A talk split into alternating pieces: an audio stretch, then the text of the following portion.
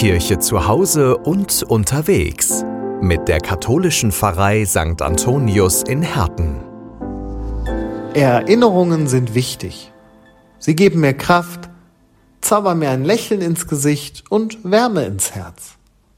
An das, was wir uns heute erinnern, das ist mehr als eine Erinnerung. Das ist ein Geschenk.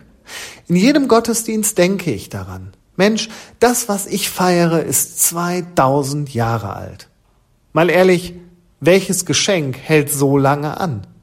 Da hat Jesus schon etwas sehr Tolles geschafft. Ein Geschenk, das über diese Zeit erhalten bleibt.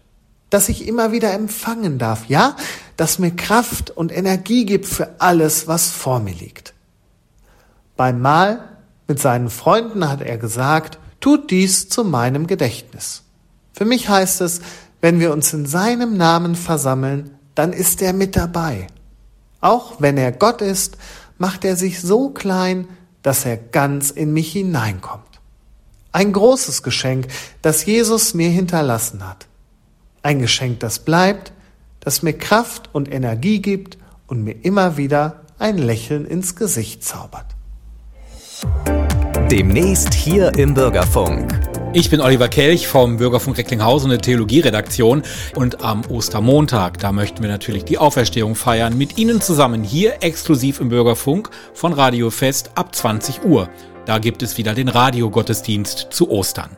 Feiern Sie mit uns eine Stunde lang Gottesdienst, Auferstehung unseres Herrn Jesus Christus in Kooperation mit der Evangelischen Kirchengemeinde. In diesem Jahr spendet Pfarrerin Kirsten Winsbeck den Radiosegen am Ostermontag ab 20 Uhr hier im Bürgerfunk auf Radio Fest und überall da, wo es Podcasts gibt, bereits ab morgen.